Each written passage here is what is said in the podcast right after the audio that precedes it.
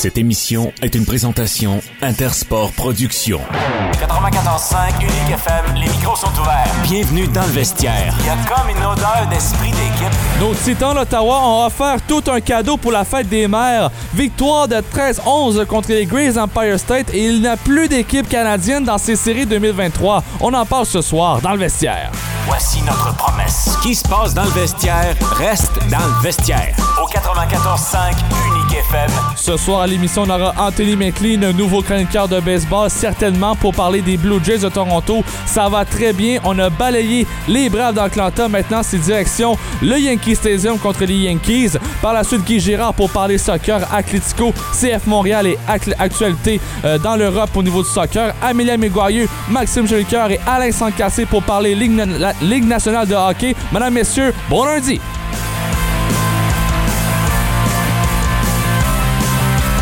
Ici Michael Lafleur au micro. Je vous souhaite la bienvenue euh, à tous et à toutes sur les ondes du 94.5 Unique FM. Je suis en remplacement de Nicolas Saint-Pierre jusqu'au 22 juin prochain.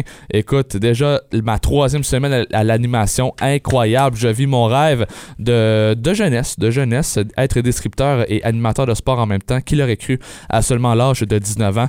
Puis écoute là, euh, il faut certainement euh, commencer l'émission avec les Titans d'Ottawa. Nous qu'on est diffuseur officiel ici à Unique FM de l'équipe de baseball de la capitale nationale. Puis je suis à la description avec euh, Maxime Jolicoeur à l'analyse. Puis c'est toute une performance qu'on a offert euh, vendredi pour le match d'ouverture. Belle victoire de 17 à 7. On Écoutez, je vais faire une comparaison. Là, ça va être très très très drôle. Je sors mon petit livre des années 80. Les Titans.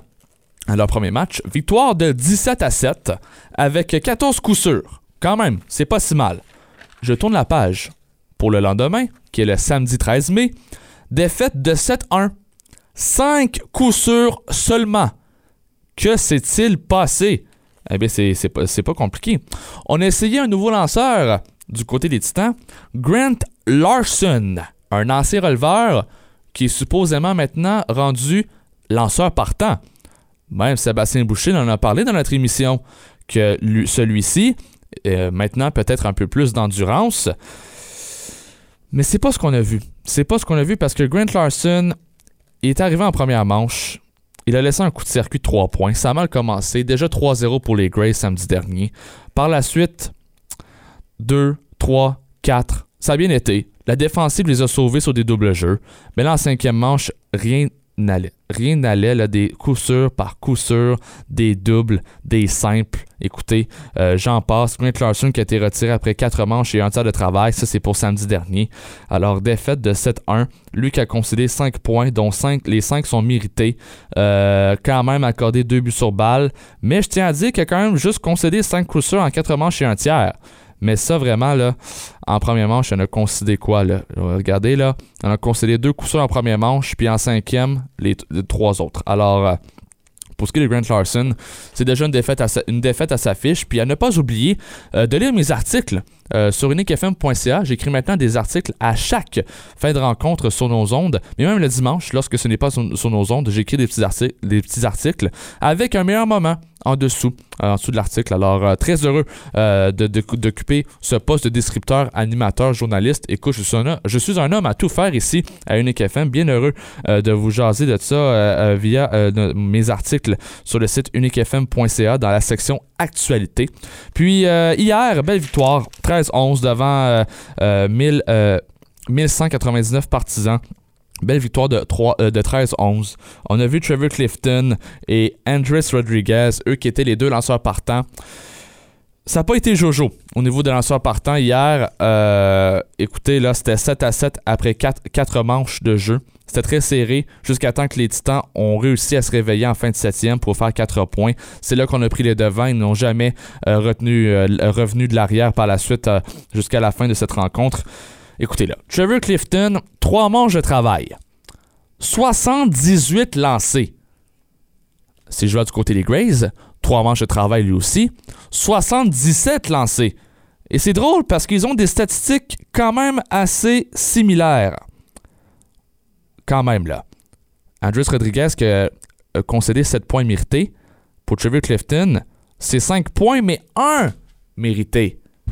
1 sur les deux erreurs des Titans dans les trois premières manches. Les Titans devront peut-être être meilleurs en défensive. On... C'est le début de la saison, on s'entend. On essaie de nouvelles choses, comme enlever Ivan Marin, qui a connu un excellent, un excellent pré-saison. Puis par la suite, on l'a remplacé par Justin Thompson hier. Lui qui a très bien fait. 2 en 4. Est-ce qu'on a remplacé Ivan Marin à l'arrêt court? Parce que ceux qui ont, ceux qui ont suivi les Titans d'Ottawa l'année dernière, vous le savez très bien que c'est Cliff Fisher l'année passée. Il s'est blessé pendant un long moment. On a vu Jackie Urbaz jouer à l'arrêt court durant tout le long de la saison alors que c'est un, joueur de deuxième but naturel. Puis on, l'avait forcé à le mettre à l'arrêt court parce que c'était Jason Decocha qui joue au deuxième but. Puis lui a fait du très bon, très bon travail justement pour s'incruster dans l'alignement partant cette année, tout comme l'année dernière avec la blessure de Clay Fisher. Maintenant, M. Fisher, c'est un retraité. C'est un vétéran. Il a pris sa retraite dans la Ligue Frontier. Maintenant, il ne, il ne joue plus au baseball. Il fallait trouver quelqu'un à l'arrêt court. Et là, on se, pose encore, on questions entre Ivan Marin et Justin Thompson. Thompson n'a pas joué les deux premiers matchs de la saison. Il a été sur le banc. Si je regarde Ivan Marin, vendredi 0 en 4. Samedi, 0 en 4. Je comprends la décision de Bobby Brown de le retirer et d'essayer Justin Thompson. 2 en 4 pour Thompson hier. On voit que c'est un meilleur joueur en, offensive, mais à la défensive, Ivan Marin est clairement meilleur. Qui Bobby Brown va décider de mettre à l'arrêt court, ça, ce n'est pas encore décidé. Je pense qu'on va jouer toutes nos cartes à l'arrêt court. On va faire un, match Ivan Marin, un match Thompson pour voir qui est le meilleur des deux en ce moment. C'est début de la saison. On essaie des choses pour les Titans. Malgré tout, on a remporté la première série contre les Grays Empire State. Eux qui ont réussi à faire leur première victoire en début de saison. Je vous rappelle, eux, les Grays, l'année passée, là, une fiche de 6 victoires, 90 défaites. Quand même, là, faut le faire. Et ça faisait pitié. les Grays, cette année, je vous le dis tout de suite, là, ils sortent les canons. Les Josh Sears, les Christopher Cespedes, eux, vous dire, là, c'est les Vladimir Guerrero Jr. Là. On sort la puissance, on fait des coups de circuit sur le chemin Coventry à Ottawa ici ça n'a pas d'allure, là. C'est euh, Josh Sears, vendredi, euh, euh, dernier, où je pense que c'était Cespedes, il a fait un coup de circuit sur le chemin Coventry, ça a failli. ça a failli être sur une voiture, tellement que ça avait propulsé très loin dans la rue. Alors, juste pour vous dire comment les Grays sont rendus meilleurs, mais au niveau de la relève, c'est amélioré, tout comme les Titans d'Ottawa. Parce qu'on a simplement qu'un gaucher. Un gaucher dans les releveurs. Les autres sont tous droitiers. Puis le meilleur gaucher, c'est le seul, c'est Matt Valen. Il est excellent. Mais en ce début de saison, la difficulté. Lui qui est âgé de 26 ans, l'année passée a joué avec les Titans, c'est sa deuxième année recrue dans la Ligue Frontier. On s'attend à mieux de celui-ci. On s'attend à mieux parce que c'est notre seul gaucher. Puis, dans des situations, lorsqu'il affronte des frappeurs gauchers, c'est très important qu'il les retire au bâton ou de minimaliser les, de. Mais pour l'instant, ce qui fait Matt Varlin, la difficulté contre les frappeurs gauchers, il accorde beaucoup de buts sur balle. Alors pour les Titans, c'est ça qui est ça. Euh, belle victoire euh, hier, 13-1. Puis le prochain match sur nos ondes, c'est euh, à 19h30 contre les Otters d'Evansville à l'étranger. On décrit tout ça de là-bas. C'est parti, mesdames et messieurs, pour les manchettes. 94.5, les sports. Unique FM. Nos Titans d'Ottawa qui remportent la série contre les Grays Empire State. On vient d'en parler. Le prochain match, euh, c'est demain soir à 19h30 sur nos ondes. Je serai seul à la description et à l'analyse de cette rencontre. Maxime Julcoeur sera de retour sur nos ondes à partir de mercredi prochain, toujours contre les Otters à 19h30. Parlons maintenant série Ligue nationale de hockey. Là, écoutez, euh, les Maple Leafs, les Oilers éliminés le seul espoir dans les équipes canadiennes sont éliminés maintenant. Alors, c'est uniquement des équipes américaines qui sont maintenant dans la course dans cette Coupe Stanley. Pour l'instant, on verra bien qui va remporter la Coupe Stanley, mais moi, je mettrais peut-être un petit 2 sur les Hurricanes de Caroline, comme dirait Michel Picard, parce que c'est une très bonne équipe. Mais dans l'Ouest, on a encore des citations entre le, Kraken et, les Stars. C'est le septième match ce soir entre ces deux équipes. Ça va se disputer à 20h. Euh, parlons aussi en, euh, en, terminant dans les manchettes au championnat mondial de hockey pour euh, l'équipe Canada. certainement Euh, quand même euh, une bonne aventure dans ces trois premiers matchs. Ce matin, c'était le match entre le Canada et la Slovaquie. Belle victoire de 2-1 en tir de barrage. C'était quand même assez serré. Euh, puis euh, présentement, là, ça, ça, regarde quand même assez bien. On est 8 points dans le groupe B. Ce, qui, ce que l'équipe Canada en ce moment est à la première place de ce groupe B-là. Puis le prochain match, c'est mercredi prochain contre le pays du Kazakhstan. Parlons maintenant Ligue nationale de hockey dans les séries éliminatoires avec le coach Alain Sancartier. Salut Alain, comment ça va? Salut, Michael, ça va bien, toi? Oui, ça va bien, merci. Écoute, parlons, on va commencer avec les équipes canadiennes qui sont éliminées. Oui. Les Oilers d'Edmonton, les Maple Leafs. Euh, je dois te poser la question euh, sur les Oilers d'Edmonton. La défensive hier, c'était pas de qu'est-ce qui est le meilleur. Euh, défaite de 5-2 pour cette équipe-là. Les Connor McDavid, les Draisaitl ont tout essayé, mais malheureusement, c'est une défaite. Par contre, on a dominé au chapitre des tirs, 40 à 22. Qu'est-ce qui s'est passé, Alain, dans ce match-là? Ben, ce qui s'est passé, regarde, je pense que c'est trois buts dans une courte, très, très courte espace-temps Ouais, ouais. du côté euh, du côté de leur adversaire. Je me suis même retapé tantôt, je regardais la première période justement du match euh, d'hier soir parce que c'était un match qui était sur la tard. Euh, regarde, de, part et d'autre, on s'est donné de bonnes chances de marquer en, en début de match, mais tu sais, quand on regarde ça, Michael, que les Oilers d'Edmonton n'ont pas été une exception à la règle, même si, tu sais, je regarde rapidement, là, euh, dans les dernières années, souvent, on, est, on était en attente hein, de, la formation des, des Golden Knights de Vegas. Puis, on dirait que cette année, les attentes étaient un petit peu moindres. Mhm. Puis, parce que là, regarde, je posais la question à, à une dizaine de personnes là, ici même, là, dans le centre d'achat, puis je dirais, nommez-moi le gardien de but, nommez-moi le gardien de but des Golden Knights de Vegas. Il y en a quatre, je pense, au moins, là. non, non, mais tu comprends. Alors, tu sais, on dirait que c'est. Bon, Mark Stone est revenu en série éliminatoire. Ça, c'est la, la fameuse, pas, pas politique, hein, mais la- le modèle d'affaires des, du Lightning de Tampa Bay il y a quelques années, puis ainsi de suite. Alors, mais tout ça pour te dire, il y a des dominateurs com- du commun actuellement en Ligue nationale. Tu regardes là pour les, les quatre ou même les cinq formations qui sont toujours dans le portrait des séries, parce que ce soir, il va y avoir un match numéro 7 entre le Kraken et les Stars de Dallas. Un, tu regardes ces équipes-là, la plupart, à une exception ou deux, euh, de- tu regardes du côté de Vegas, l'acquisition de Barbachev à la date limite des transactions. Oui. Les équipes que je te mentionne, il y a un moment donné, on a délaissé un petit peu plus le talent pour s'assurer d'avoir de la profondeur, s'assurer d'avoir du caractère, puis aussi de la physicalité dans le sens, c'est que euh, des joueurs qui amènent une certaine angle dans leur jeu, puis sont habités par, ce sont des, des- des- par un haut niveau de compétitivité. Alors, tu sais, je regarde euh, le dernier match, euh, Yannick Gould, Kraken de Seattle. Je regarde euh, Jonathan Marcheseau hier, il avait l'air de quelqu'un qui marchait sur les eaux, hein? sur, sur, sur l'eau. Non, mais c'est- non, mais c'est des joueurs de caractère. Alors, moi, là, quand je te dis dominateur commun, la majorité, la, la forte majorité des cinq équipes que je viens de te mentionner n'ont pas fait de, de, de, de- de gros mouvements de personnel à date limite des transactions. Tout à fait. Ils les ont fait un an auparavant. Regarde Floride, le Brandon Montour. Hein, ça, c'est la saison dernière. Matthew Kachuk. On n'a pas fait d'acquisition de Matthew Kachuk en début mars. Là. On l'a acquis euh, à l'été précédente. Pourquoi? Parce qu'on s'est dit, est-ce qu'on veut bâtir une bonne petite équipe de saison régulière ou on veut se bâtir une équipe de série éliminatoire? Ben ouais, là, il y a certains qui vont dire, ouais, mais Alain, Panthers de la Floride ont terminé 17e au classement général, ils sont dans le portrait des séries. Pourtant, c'est seulement les 16 premiers qui, qui, qui, qui réussissent à accéder à la danse du printemps. Ben oui, mais le système comme il est fait actuellement, deuxième meilleur deuxième, mais on a pris des décisions l'été passé. Bill Zito, là, qu'on ne veuille pas, là, a voulu changer la culture de l'intérieur. On a été audacieux dans le mouvement de personnel. Puis là, on s'est dit, à saison régulière, peut, on peut récolter 132 points si on veut.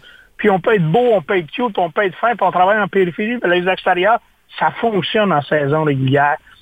Mais la culture, la façon que le hockey se joue en séminatoire, Michael, t'inventes rien, j'invente rien, là. L'arbitrage plus permissif, hein. Les coups, là, qui Ah ouais. sont sur la ligne où on transgresse un petit peu, on laisse passer. Puis les gamers, je reviens tout le temps, ceux qui sont habités par un plus grand vouloir de la hangue dans leur jeu. Bien souvent, c'est ces joueurs-là qui signalent. Ah, Nick Cousin, tu connais Nick Cousin? Ben oui, un ancien du Canadien. Ben ouais. Non, mais il a joué sur le, le top 3 là, dans Ben, le dernier sais, match. je regarde. sais. Ah, Écoute, là, lui, ben oui, mais- euh, c'est c'est un renouveau pour celui-ci, là, quand Oui, même. mais- là. oui, Il a marqué le but vainqueur. Oui, mais on travaille, on, travaille de l'intérieur. Puis, bon, je, je, regardais là, les équipes, là, si tu regardes les équipes en, lutte pour une place, ben, pour, une place, pour la conquête du, gros trophée, c'est que, à l'exception des Panthers de la Floride, là, qu'en moyenne sont 6 et 1 euh, à la hauteur de ligne en moyenne chez les défenseurs, mais tu sais, des fois, tu as des petits qui jouent gros, des gros qui jouent petits. Tu sais, quand je regarde Goudas, peut-être petit, mais il joue assez gros dans son jeu. c'est que, mais non, mais regarde le champ arrière de toutes ces formations-là. C'est pas moi qui en a parlé, c'est toi qui l'as mentionné tantôt.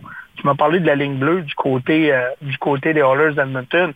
Mais, tu sais, en plus, vous regardez le portrait actuel, là, on n'a pas de vraiment de gardien de but de premier niveau à Ottinger. Puis Ottinger, présentement, là, j'espère qu'il va être en mesure de faire la différence parce qu'il ne joue pas du gros hockey actuellement. Oui, non, tout à fait, Alain. Puis écoute, ce soir à 20h, Kraken de Seattle contre les Stars de Dallas. Le match est disputé à 20h. Selon toi, l'équipe la profondeur ou l'équipe qui ont la meilleure formation qui va emporter ce match-là? Bah, écoute, moi, là, il y a deux choses que j'aurais tendance à te dire. Tu sais, souvent, on dit dans une série 4 de 7, c'est l'avantage de glace, c'est, on regarde l'allure des séries actuellement, c'est pas plus important que cela. mais pas. Un match numéro 7, je pense que c'est mieux jouer à domicile que de jouer sur le patinoire adverse. Le premier but a toute son importance. Et même si Ottinger, présentement, n'a pas nécessairement joué du, du, du, gros, gros hockey, euh, Grubauer n'a pas un meilleur taux d'efficacité. Alors moi, je dois regarder en fonction de l'équipe qui a le meilleur gardien de but. Et en plus, on est à domicile. Alors, j'enlève rien au Kraken. Honnêtement, j'enlève absolument rien au Kraken. C'est une équipe qui est tenace, qui est fatigante, qui, qui n'abandonne jamais. Formation qui est à 5 contre 5. Euh, c'est une des très bonnes équipes Ligue nationale cette année, mais je me dois. Je me dois, là. Je dis pas en toute logique, là, parce que la logique n'est sûrement pas respectée, mais je me dois de, favoriser les Stars de Dallas le match ce soir. Puis en plus, le plus grand pointeur des Stars actuellement dans ces séries-là, c'est Roper Hintz, lui qui est à 18 points, 18 points dans ses 12 derniers matchs. Écoute, qu'est-ce que tu peux me dire de celui-ci en ce moment des, des euh, Stars de Dallas? Ça va très bien, là? Ben, ça va bien. Oui, ça va très bien. Puis, euh, tu sais, c'est quelqu'un qui est en train de vraiment de sortir de sa de sa coquille. Euh, mais, euh, tu sais, euh, je regarde ça, tu sais, c'est drôle, hein? Il, y a des, il, y en a certains autres, là, des vétérans d'expérience que, que je m'attends davantage. Puis l'autre, aspect qui est un petit peu, pour moi, anormal, là, là, tu regardes à la hauteur de la ligne bleue, là, c'est, c'est qui la Scannon, là? Parce qu'il joue quoi, là? 28, 29? 29 minutes. On dirait que c'est Thomas Chabot sur, sur patin. Oui, mais non, mais c'est beaucoup trop. Là. Ben c'est beaucoup trop. Puis, tu sais, les deux équipes qu'on parle actuellement, là, tu sais, euh, c'est des équipes là, qui, depuis le début des séries, on joue beaucoup, beaucoup de matchs. Là. Mais, euh, regardez, euh, moi, moi j'aime l'équilibre des deux formations, mais à la base, on voyait qu'on anticipait une longue série entre les deux équipes. Mais encore une fois, je reviens toujours sur ce grain de sable chez les Stars de Dallas. Ottinger doit, je dis pas qu'il doit voler le match, Ottinger doit jouer à la hauteur de son potentiel, chose qu'il n'a pas toujours fait depuis le début des présentiels. La semaine dernière, on a confirmé euh, le poste de directeur général des Flyers de Philadelphie à Daniel Brière. Puis lui, en ce moment, euh, il, a dit dans les médias là, euh, ah. récemment qu'il est prêt pour une reconstruction complète chez les Flyers de Philadelphie. Selon toi, c'est quoi les changements qu'on va faire là, dans l'organisation?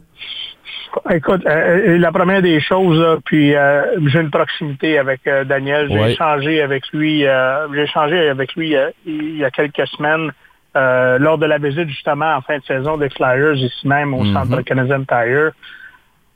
honnêtement, j'aime pas le dire de cette façon, mais c'est drôle, j'aime pas la dynamique. Oh non? j'aime pas la dynamique dans le sens c'est que bon, on vient d'enlever l'étiquette d'intérim à Daniel Brière. Daniel Brière, ce que je cherche, il vient d'être embauché pour être le directeur général de la hmm. formation. Oui.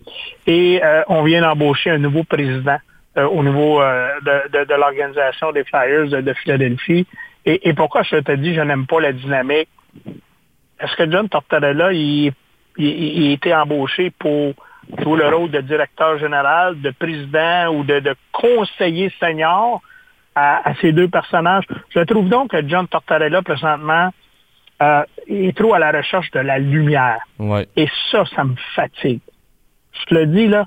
Puis je comprends, Daniel, il l'a mentionné la semaine dernière à maintes reprises dans différentes entrevues. Euh, dans le cas de John Tortorella, c'est une question de perception, puis de perception, puis de perception que les gens peuvent avoir. Moi, ce que je cherche, John Tortorella, on l'a mis dans la case d'entraîneur-chef. Alors, coach ton club. Coach ton club, ça se limite à ça. Je trouve donc que c'est une grosse bébite présentement et j'espère que cette grosse bébite-là n'est à faire pas trop. Conseiller, c'est une chose, mais de trop s'imposer euh, par rapport à, Daniel Billière, qui lui en sera ses premiers pas comme à titre de directeur général et non par intérim. Oui, tout à fait d'accord avec toi, Alain. Puis on verra ça dans les prochains, euh, prochaines semaines euh, pour le dossier de Daniel Brière. parlons maintenant championnat mondial de hockey pour l'équipe Canada. Ça va quand même assez bien.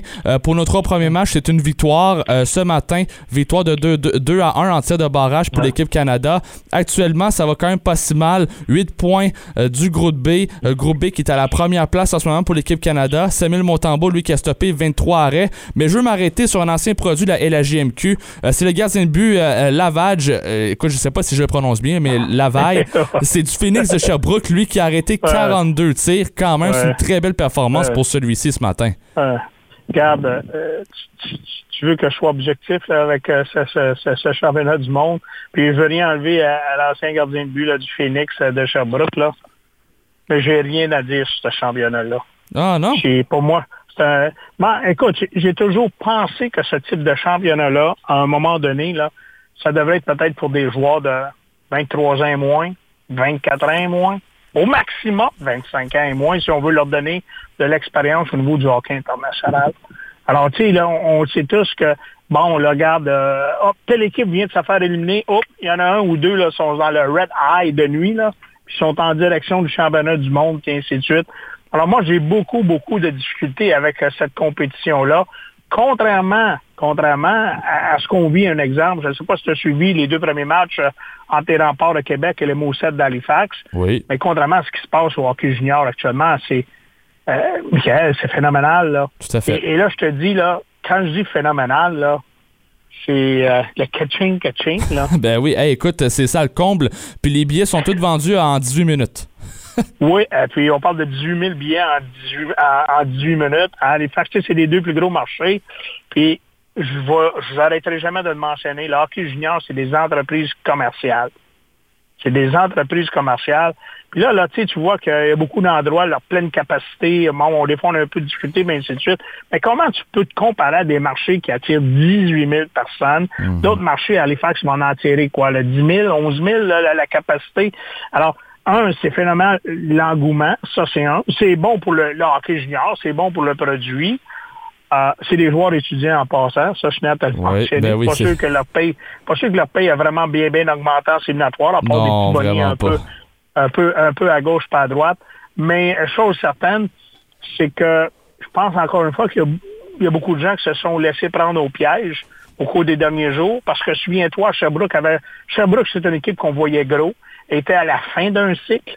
Euh, depuis euh, les deux dernières années. Alors, c'est leurs deux, leurs deux dernières années, c'était leur grosse saison. Gagne les deux premiers matchs à Halifax. Bah, les fers voleurs sont cuits, sont prêts à être consommés. On échappe quatre matchs coup sur coup. Et là, euh, les remparts de Québec, victoire convaincante lors du match numéro un. Mais tu sais, la nature humaine étant ce qu'elle est, hein, pouf, pouf, pouf, poit, poit, poit, match numéro 2. Mm -hmm. là, on vient de l'échapper une. Première défaite en plus dans les séries éliminatoires. Là. Oui, mais moi, j'aime ça parce qu'en bout de ligne, ça nous dit qu'on va avoir une série. Tu comprends? Mhm. C'est ça qu'on veut. Là. On veut pas de balade dans le parc. là. Alors, euh, c'est, regarde, là, maintenant, on est rendu une série 3 de 5. Avantage euh, de la glace, Moussette d'Halifax. Alors, moi, l'équipe de Sylvain Favreau euh, m'impressionne, surtout dans le cas de Sylvain Favreau qui, pour lui, il traînait, là, écoute, il vient de l'Est ontarien, là, il, traînait une réputation de, d'entraîneur qui gagne en saison régulière, en séminatoire, c'est vraiment plus difficile. Alors lui, là, comme un jeune entraîneur dans la Ligue d'hockey junior majeur du Québec, il est en train de, de faire taire les sceptiques à son endroit. Alors, euh, chapeau. Mais euh, regardez, en bowling, c'est une belle finale. C'est bon pour le produit. Je pense que les codes d'écoute sont bons. Les gens se déplacent. Alors, c'est bon pour la business du sport. oui, tout à fait. Mais écoute, en une minute, Alain, je sais que toi, tu es dans le conseil d'administration euh, du M18-3A de l'Intrépide Gatineau, puis vous avez nommé euh, avec justement euh, les, les, gens aux opérations hockey l'entraîneur-chef de l'Intrépide de Gatineau maintenant, Raphaël Pierre Richer. pourquoi avoir choisi lui en tant qu'entraîneur-chef de cette formation? Ben, écoute, un, pas parce que c'est un ancien, mais je tiens tout de même à le mentionner. C'est un ancien joueur de l'organisation de l'Intrépide. Écoute, un, à la base, c'est quelqu'un qui a fait ses classes. Euh, et, je tiens à te mentionner là qu'au cours des dernières semaines, on a été choyé par la qualité des candidatures. Je le dis là. Ah ouais? Euh, il y avait une belle qualité. Il y avait, tu sais, je pense qu'on a été confronté comme organisation euh, à, des choix euh, difficiles.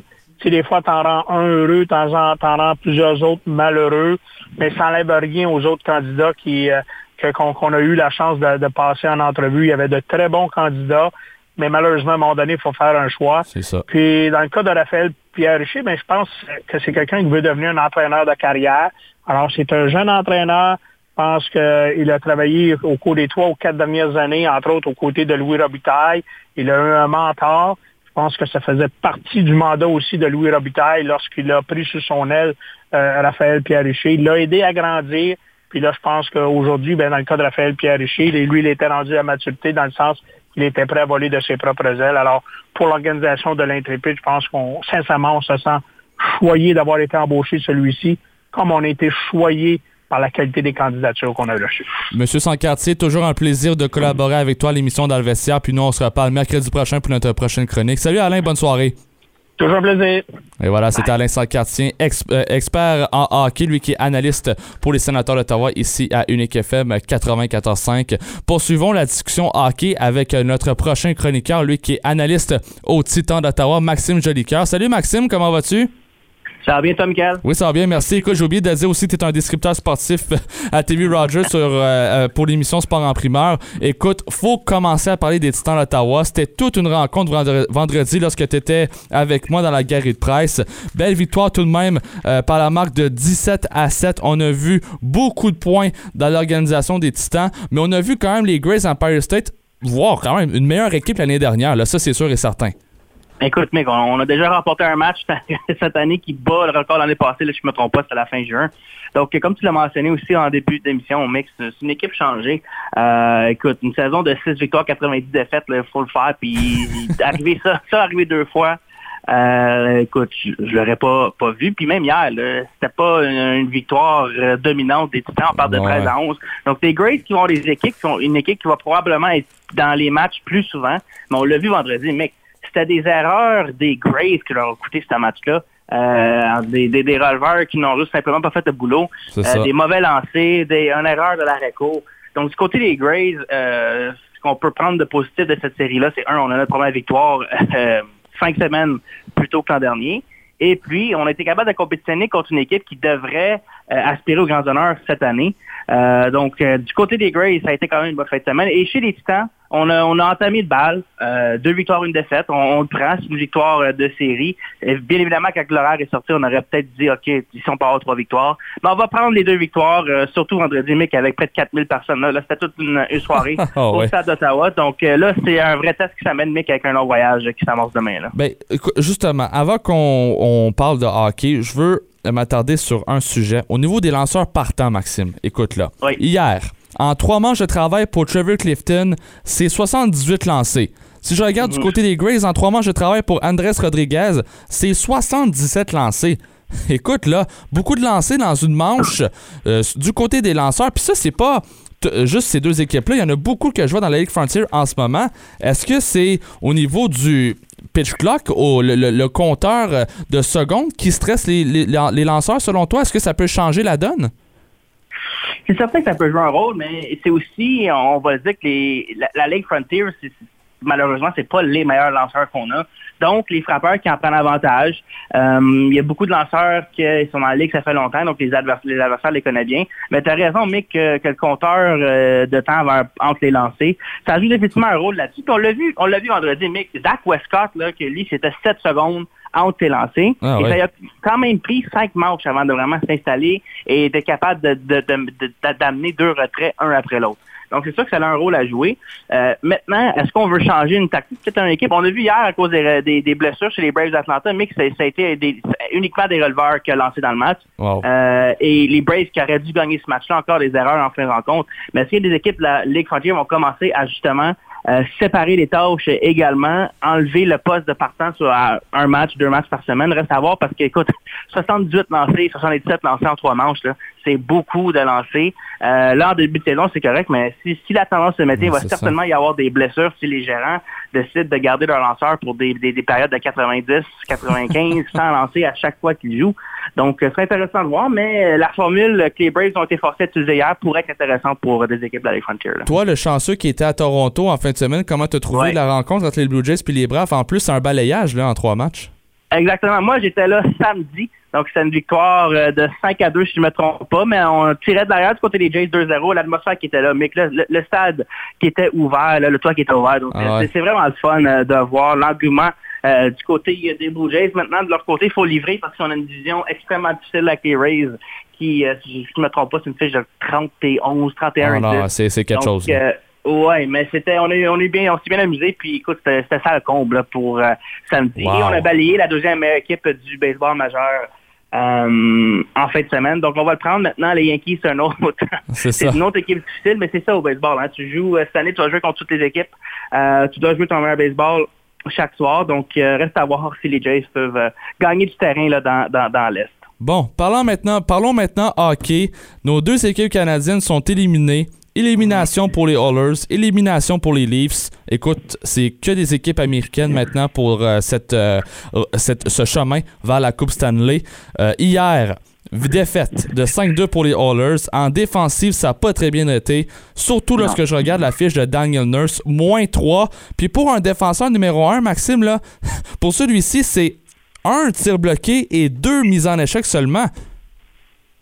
Oui, non, t'as as, raison là-dessus. Mais moi, je me dis, je tout peut-être plus vers Cody ici qu'on parle de moins 2 en 12 minutes 30 de jeu ah ouais. euh, en ces joueurs sénateurs. C'était une soirée difficile et puis mec, c'est inacceptable. Du côté des Oilers, c'est un match euh, pour rester en vie. On mène 2 à 1 après la première période. Il n'y a aucune raison qu'on laisse trois buts aussi rapidement, bang, bang, bang, euh, aux Golden Knights.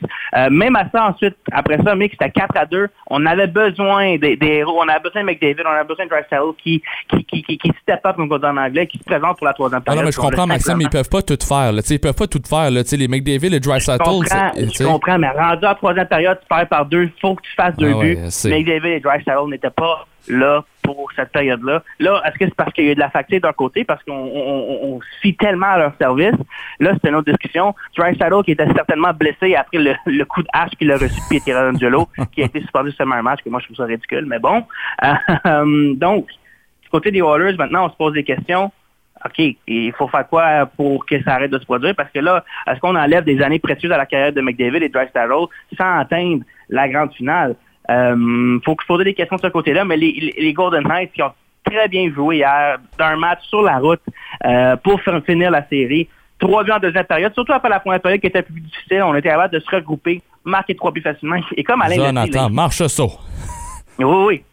Absolument, exactement. Et là, comme Alain l'a dit, là, tu demandes à monsieur, madame, tout le monde sur la rue, c'était qui le gardien de but des Knights hier, là? Il n'y en a pas grand, grand personne qui savent c'était qui. Euh, donc, Hill qui a très bien joué euh, de son côté. Mais là, les Golden Knights, qui, malgré euh, des blessures euh, dans, devant leur filet, euh, iront en finale de conférence et vont affronter le, vainqueur de, de, septième match entre les Stars et Kraken ce soir. Donc, chapeau Golden Knights, mais là, du côté des Oilers, on commence un peu le même processus que les Maple Leafs. On va-tu le voir, Jonathan Quick? On va-tu le voir ou non, là? C'est difficile à dire parce que oui, il y a de l'expérience, Michael, mais on s'entend que 2014, ça fait longtemps. ça fait 9 ans 2014, donc est-ce qu'il l'a encore? Écoute, euh, Matt Murray était là en 2017 et déjà, lui, c'est oh. pas mal fini euh, ah les, la, la, poste de Donc, euh, du côté des Golden Knights, on pourrait peut-être le mettre en tant que, que deuxième gardien de but. Regardez s'il y a une autre blessure. Je leur souhaite pas parce qu'on a assez de blessures devant le filet. Ah mais c'est triste pour les Oilers, c'est triste pour le Canada. Là, non, encore une fois, là, on n'a pas une équipe qui va se rendre au grand honneur. Match ce soir, Kraken contre les Stars de Dallas. C'est le match décisif. Septième match, c'est 3 à 3 dans cette série-là. Maxime, je veux entendre ta prédiction. Est-ce que c'est la profondeur qui va l'emporter ou c'est l'équipe qui a la meilleure formation en ce moment en 2023? Il va falloir que j'aille du même côté que, le coach en café, mais que les, Stars qui, un match à domicile, euh, avec les joueurs qu'on a, on devrait gagner ce match, mais comme le Kraken l'a démontré, ils, sont allés euh, au Colorado rapporter un match numéro 7. Ils peuvent très bien le faire ce soir euh, au American Airlines Arena à Dallas. Maintenant, les Stars qui, de leur côté, comme euh, le coach Sarkasté l'a dit, là, on- on- il y a beaucoup de joueurs qu'on utilise peut-être un peu trop euh, dans ces séries éliminatoires-là, mais là, c'est un seul match qu'on doit gagner.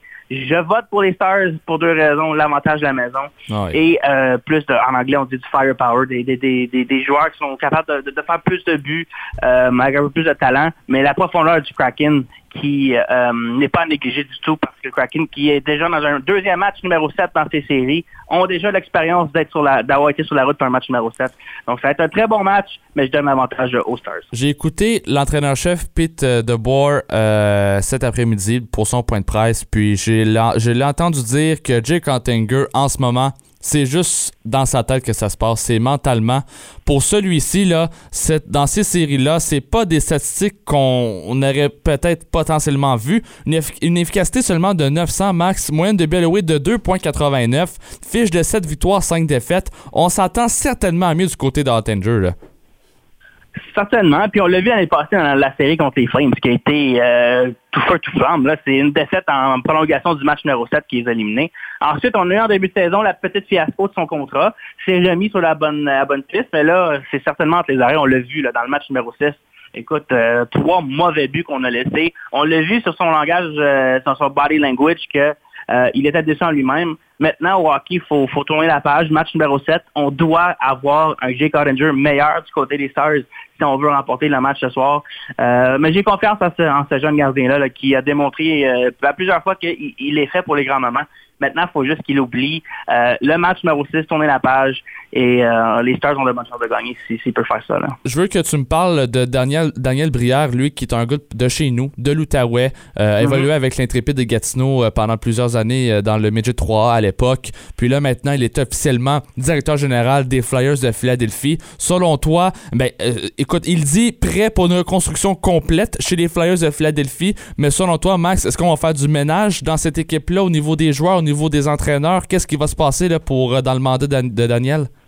Écoute, on n'a pas le choix du côté euh, de Daniel Briard d'y aller au moins d'une petite reconstruction parce que quand on parle de mauvais contrats, cette équipe-là a beaucoup de mauvais contrats. On a Kevin Hayes à 7,1 millions, si je ne me trompe pas, pour trois autres saisons. Euh, lui, dans son cas, c'est fort probable que son contrat soit arraché par l'équipe. On parle d'un contrat de, de, trois autres saisons pour Nicolas Delaurier. Je comprends que c'est 1,7 million, mais Nicolas Delaurier va avoir quelque chose comme un petit peu trop, là. C'est un petit peu dans trop, 4 là. Ans. Exactement. Ensuite, tu, tu fais juste descendre aux défenseurs.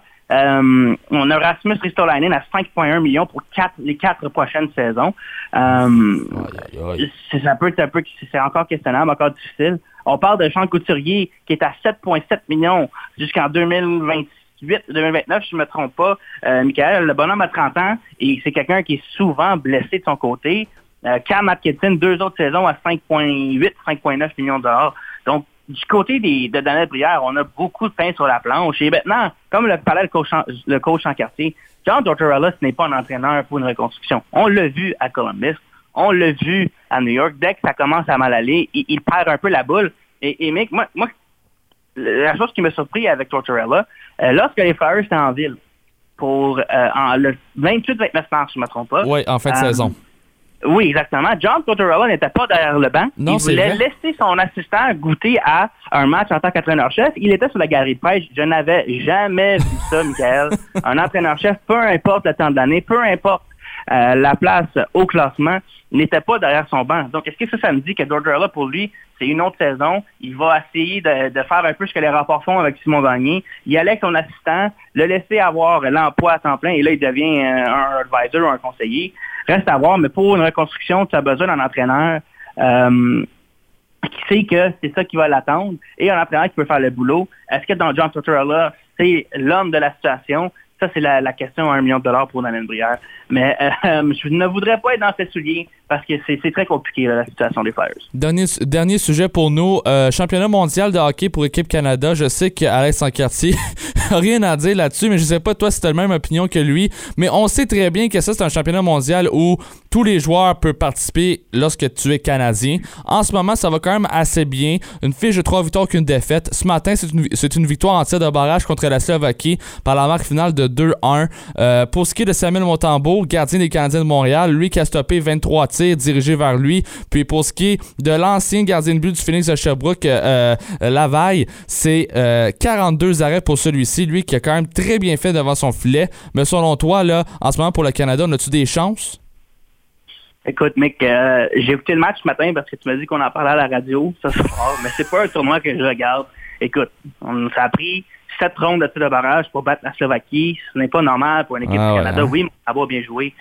Mais juste te dire, ce tournoi-là, là, Patrick Brown, Brown des sénateurs vient tout juste de rejoindre l'équipe américaine. Ah.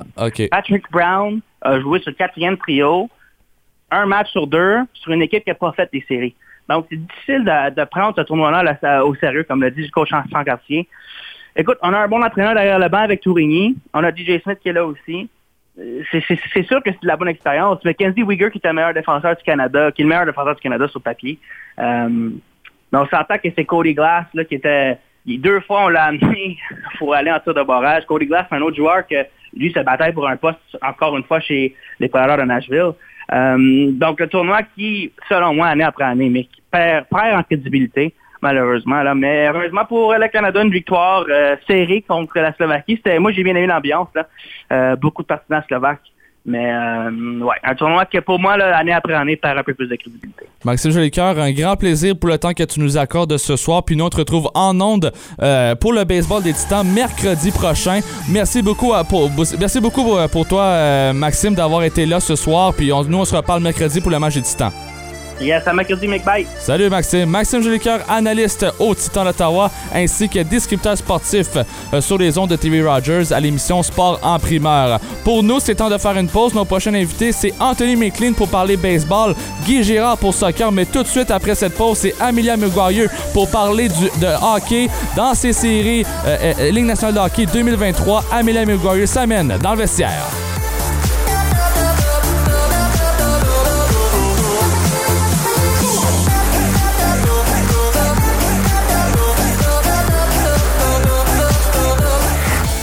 Réputation de l'entraîneur Jacques Martin n'est plus à faire, celle de son école de hockey non plus. Faites vivre à vos jeunes l'expérience de la meilleure école de hockey bilingue au Québec et en Ontario. Ici Jacques Martin. J'invite les garçons et les filles entre 7 et 17 ans à s'inscrire à l'un de nos trois programmes. Ils vivront une expérience de hockey inégalée avec des professionnels de haut calibre et moi-même. Les dates des camps d'été sont du 30 juillet au 4 août et du 6 au 11 août. Tous les détails et inscriptions, jacquemartinhockey.com. Bon, ça c'est votre salon. Ça c'est la cuisine. Il y a du tapis, de la carpette, les vitres sont neuves, les électros sont inclus. Euh, je sais pas quel âge j'ai à la maison. Il n'y a pas de négociation, puis j'ai 20 minutes pour vous. As-tu des questions? Vous désirez trouver le service qui vous convient? Alors choisissez une courtière à l'écoute, intègre et surtout dévouée à vous aider. Ne pas choisir Véronique Lecieur, c'est comme ne pas avoir de défenseur. Pour tous vos besoins en immobilier résidentiel et commercial, je suis à votre service. 819-664-3308. Écoutez vos émissions préférées où vous soyez grâce à l'application mobile Unique FM. Disponible sur Apple Store et Google Play, faites une recherche pour Unique FM en un seul mot. Tous les styles de musique s'y retrouvent. Quels sont les vôtres? Musique franco, country, classique, latine, dance, rétro, disco, musical. Bref, tout y est. Téléchargez l'application Unique FM dès aujourd'hui afin d'en profiter dès maintenant. Unique FM, votre radio franco de la capitale.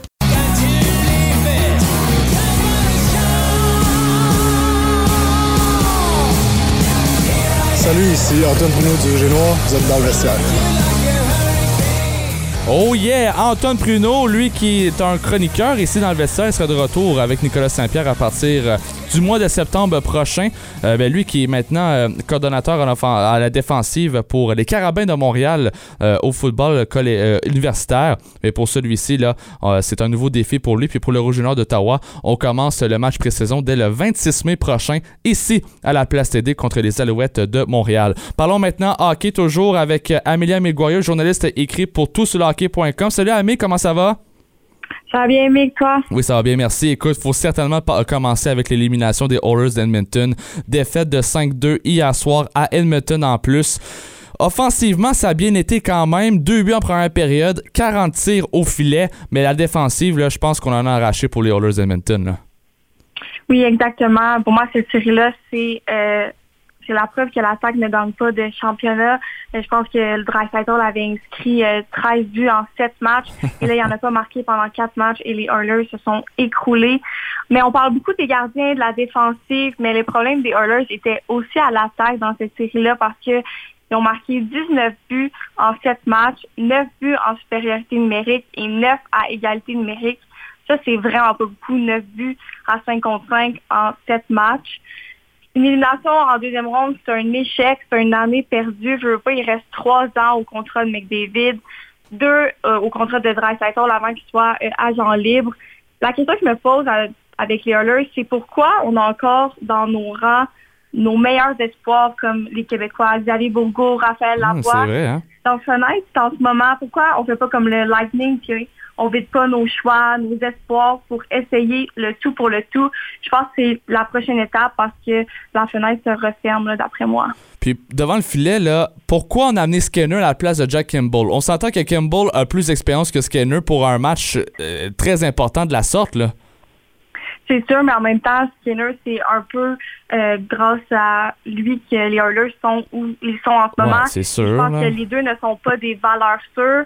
Euh, c'est sûr que je pense que Skinner va apprendre beaucoup de ça, euh, heureusement pour eux, mais ils vont devoir regarder. Mais les, le- les problèmes devant le filet, ça date pas d'hier du côté des Oilers, malheureusement pour eux. Je veux que tu me parles à la ligne bleue en ce moment pour les Oilers. Là, Daniel Nurse qui a connu un très mauvais match, différentiel de moins 3. Seulement un tir bloqué puis deux mises en échec pour le défenseur numéro 1. C'est quand même inacceptable. C'est Mathias Ekholm qui a fait tout le boulot de Daniel Nurse là, hier soir. Oui, puis une chance que Ecom est là, une chance qu'il est allé chercher Ken Holland, euh, Darnell Nurse, qui est signé euh, à 9 millions euh, pour les 7-8 prochaines années. C'est- ça n'a pas été facile pour lui, puis euh, ça revient à la structure défensive, à la profondeur que les Oilers n'ont pas, autant à l'attaque qu'à la défense que devant les buts. Euh, c'est un gros casse-tête en ce moment pour eux. Ouais, puis là maintenant, je veux que tu me parles de l'élimination des Leafs de Toronto euh, en cinq matchs. Le futur des Leafs en ce moment, ça ressemble à quoi, là, Amelia, selon toi? Parce qu'on sait que là, Shannon Keefe puis Carl Dobus ont passé une première ronde depuis 2004. Mais est-ce que selon toi, leur, leur, leur métier, leur, travail est-il en péril? Je pense que oui. Euh, vous il y, a, des rumeurs qui les envoyaient à Pittsburgh, par exemple, euh, Dubas qui a mentionné aujourd'hui que euh, lui, c'est Toronto ou rien parce que ça a été une année difficile pour lui et sa famille. Du côté de Keith, euh, je pense pas qu'il va rester. Je pense que ça prend un, vent de fraîcheur. Malheureusement, dans la Ligue nationale de hockey, c'est un peu ça. Euh, ça prend des changements, puis euh, l'entraîneur et les DG sont souvent les premiers pointés. Est-ce que c'est seulement de leur faute? Absolument pas, mais euh, c'est la roue qui tourne un peu.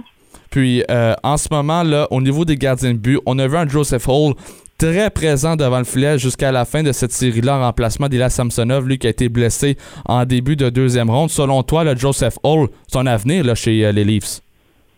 Il a été très bon. Par contre, je trouve que parfois, il est peut-être un petit peu lent dans ses déplacements, ce fait qu'il n'a pas un très bon... euh, il, il lit pas très bien le jeu. Est-ce que ça peut être un deuxième? Oui. Euh, mais est-ce qu'on va continuer avec Ilya Sam- Samsonov pour remporter les grands honneurs et Wall? Je sais pas. Encore là, eux aussi, comme les Hurlers, sont un peu à la croisée des chemins. Pas, ils ont, des problèmes devant le filet depuis toujours. Fait que ça va être intéressant de voir. Est-ce qu'on va sacrifier euh, un, membre du fameux top 4? Dubas, que pour la première fois, il n'a pas exclu aucune possibilité. Il a même euh, parlé de la transaction de Matthew Ketchuk pour euh, faire un petit Mhm. comparable. Donc ça, c'était quand même intéressant. Là. Un seul match de Ligue nationale de hockey ce soir, Kraken de Seattle contre les Stars de Dallas. C'est le match décisif, match numéro 7. Puis selon toi, qui va l'emporter entre l'équipe La Profondeur puis l'équipe qui ont du talent? Moi, je vais aller avec les Stars, mais euh, j'ai pas un très bon taux de réussite. Fait que ça risque d'être le contraire. mais euh, pour vrai, je m'entends quand même à un match qui va être physique, qui va être serré. Puis ça ferait bien parce qu'on n'a pas vraiment eu le droit à ça en deuxième ronde. C'était vraiment tout ou rien. Euh, j'ai hâte de voir Joe Pavelski, qui est un joueur qui se lève toujours dans les grands Ouais. moments. Euh, ça n'a pas été un duel de gardien cette série-là, mais je pense que dans un match ultime comme ça, euh, un des deux va devoir se lever. Puis euh, j'aime pied au talent de Ottinger pour ma prédiction. Ouais, puis il faut, parler, faut parler de celui-ci en ce moment. Jake Ottinger, c'est pas vraiment une bonne séquence. Là. Une efficacité devant le filet de 900, moyenne de but alloué de 2,89, une fiche de 7,5. En ce moment, pour Ottinger, tout se passe entre les deux oreilles. Comme l'a dit Peter DeBoer dans son point de presse, Ottinger, ça se joue sur le mental pour ce septième match. Exactement, c'est un jeune gardien quand même, mais les Stars vont devoir limiter les revirements devant lui. Je veux pas, euh, il s'illustre de la mauvaise façon dans cette colonne avec 62 revirements dans la série euh, face au Kraken contre 38 pour euh, euh, Seattle. C'est vraiment trop. Oui, Ottinger ne, peut ne joue pas peut-être à la hauteur de son talent. Par exemple, il faut mieux jouer devant lui et ça passe par euh, la défensive, pas juste Iskanen, mettons. Il y en a un qui m'impressionne, c'est Roper Hintz avec ses 18 points en 12 matchs. Qu'est-ce que tu peux me dire de lui en ce moment, lui qui a tout un avenir chez les Stars de Dallas, ça c'est sûr et certain.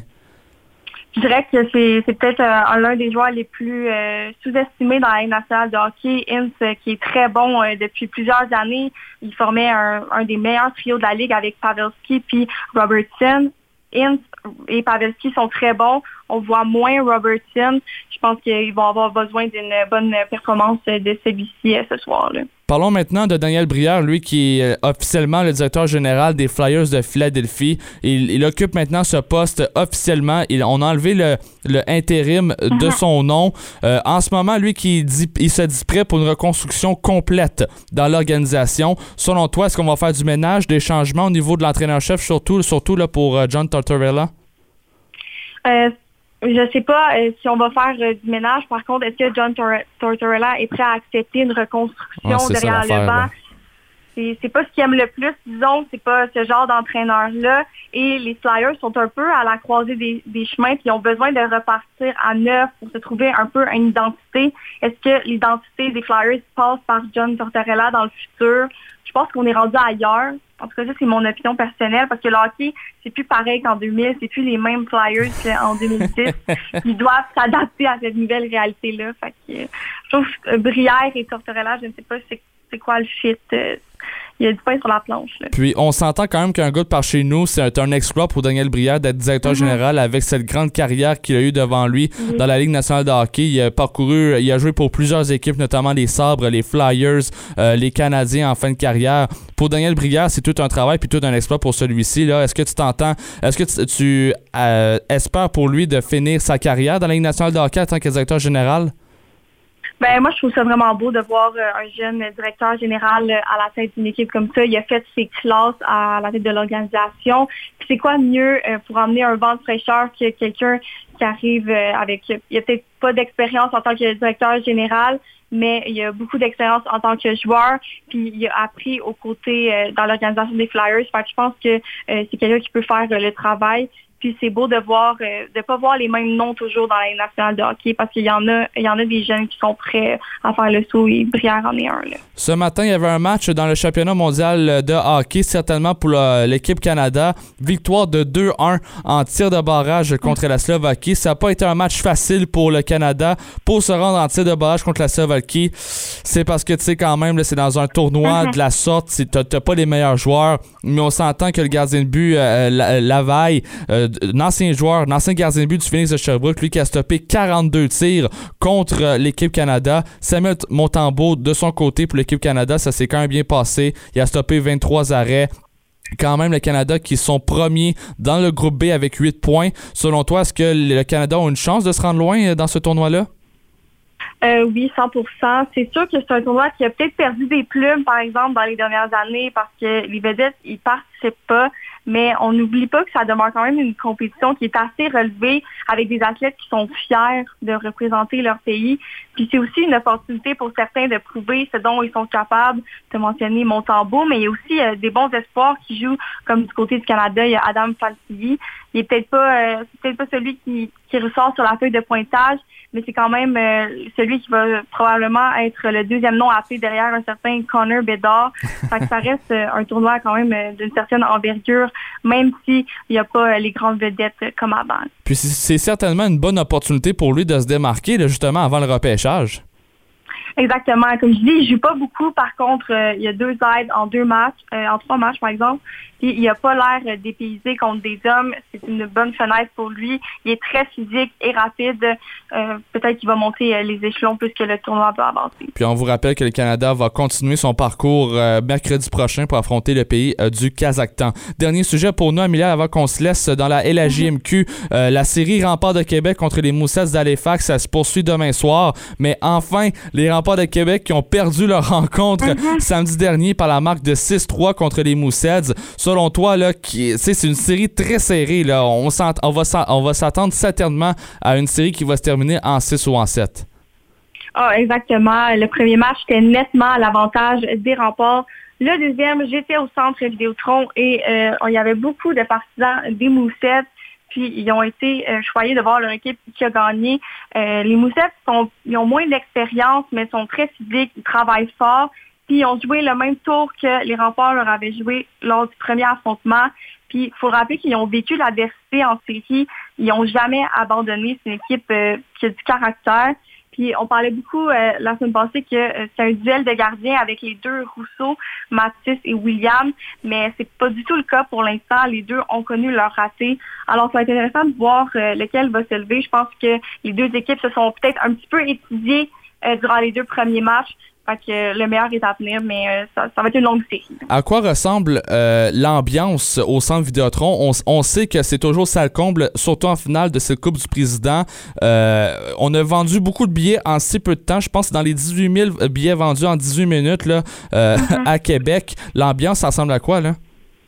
L'ambiance, c'est incroyable. C'est ça comparé, ça comparé avec euh, le Centre Bell. euh, Pour vrai, euh, c'est pas un aréna qui a été bâti pour le hockey junior et ça paraît. Mais c'est le fun de voir la fièvre du hockey junior après des années de pandémie. Puis cette, série finale-là, c'est entre deux gros marchés. Donc c'est bon pour la Ligue, c'est bon pour l'engouement entourant le hockey junior au Québec. Une, petite question qui me titille depuis longtemps. là. Est-ce qu'on voit des chandails des Nordiques de Québec là-bas? Oui, beaucoup. Il y a même euh, des chandails, euh, le chandail rétro de l'Avalanche, là, qui est un peu aux couleurs ben euh, oui. des, des Nordiques. Il y, a, il y a beaucoup de partisans qui sont là. ouais. Wow, ben écoute, ben peut-être potentiellement un retour des Nordiques, même si on sait que c'est l'impossible. En tout cas, Amélie Mégoyer, toujours un plaisir de collaborer avec toi dans le vestiaire. Euh, pour nous, on va, on va se parler la semaine prochaine, mais pas un lundi, parce que c'est congé, c'est la journée des Patriotes, mais certainement on se parle la semaine prochaine pour une chronique hockey. Parfait, j'ai hâte. Parfait. Merci beaucoup, Amélia. Amélia Mégoyeux, elle qui est journaliste écrit pour tout sur le hockey.com. Pour nous, c'est temps de faire une pause. Nos deux prochains, euh, invités à l'émission, Anthony McLean, lui qui est un nouveau chroniqueur à l'émission dans le vestiaire, un futur journaliste sportif. Il est âgé comme moi, âgé de 17 ans. Euh, lui qui est passionné du sport, euh, du baseball. Lui, certainement, a beaucoup de choses à dire sur les Blue Jays de Toronto, ainsi que l'actualité dans la MLB. Mais après la pause, c'est Guy Girard pour parler soccer, Atletico et CF Montréal. On en parle dans quelques instants au 94.5 Unique FM.